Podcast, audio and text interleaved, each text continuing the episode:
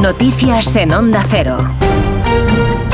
Las noticias que a esta hora nos va a contar María Hernández. Buenos días, María. Buenos días, Alsina. Tres días para que los gallegos voten y uno para que termine la campaña con trackings del PP, que hoy recoge la razón y que darían a rueda 38 escaños, la mayoría absoluta que necesita para mantener el control de la Asunta. El presidente y candidato a la reelección ha estado hoy en más de uno.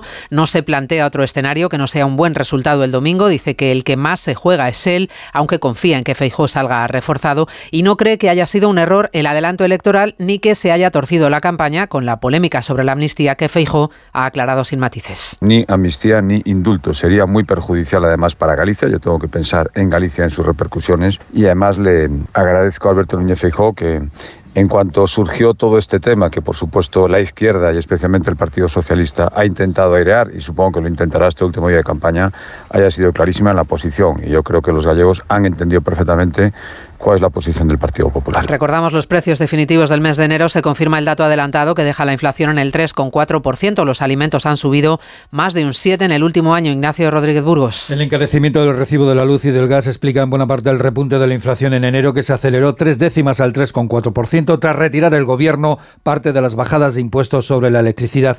Además, la inflación de los alimentos se sitúa en el 7,4%, más del doble que la inflación subyacente que se moderó en dos décimas.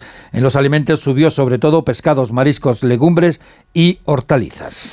El Reino Unido cayó en recesión el año pasado. La economía británica bajó tres décimas los últimos tres meses del año y por segundo trimestre consecutivo. En Madrid acaba de conocerse que el hombre que estaba en la cárcel de Estremera por el triple homicidio de los tres hermanos de Morata de Tajuña ha matado presuntamente a su compañero de celda esta noche. Estaba en un módulo de presos conflictivos y compartía celda ya que tenía orden de acompañamiento. Y además el rey acaba de sancionar en Zarzuela la reforma del artículo 49 de la Constitución que acaba con el término disminuido. Francisco Paniagua ha sido la escenificación pública de la sanción por parte del rey de esta reforma del artículo 49. Don Felipe la ha firmado después de que protocolo leyera el cambio de la palabra disminuido por persona con discapacidad.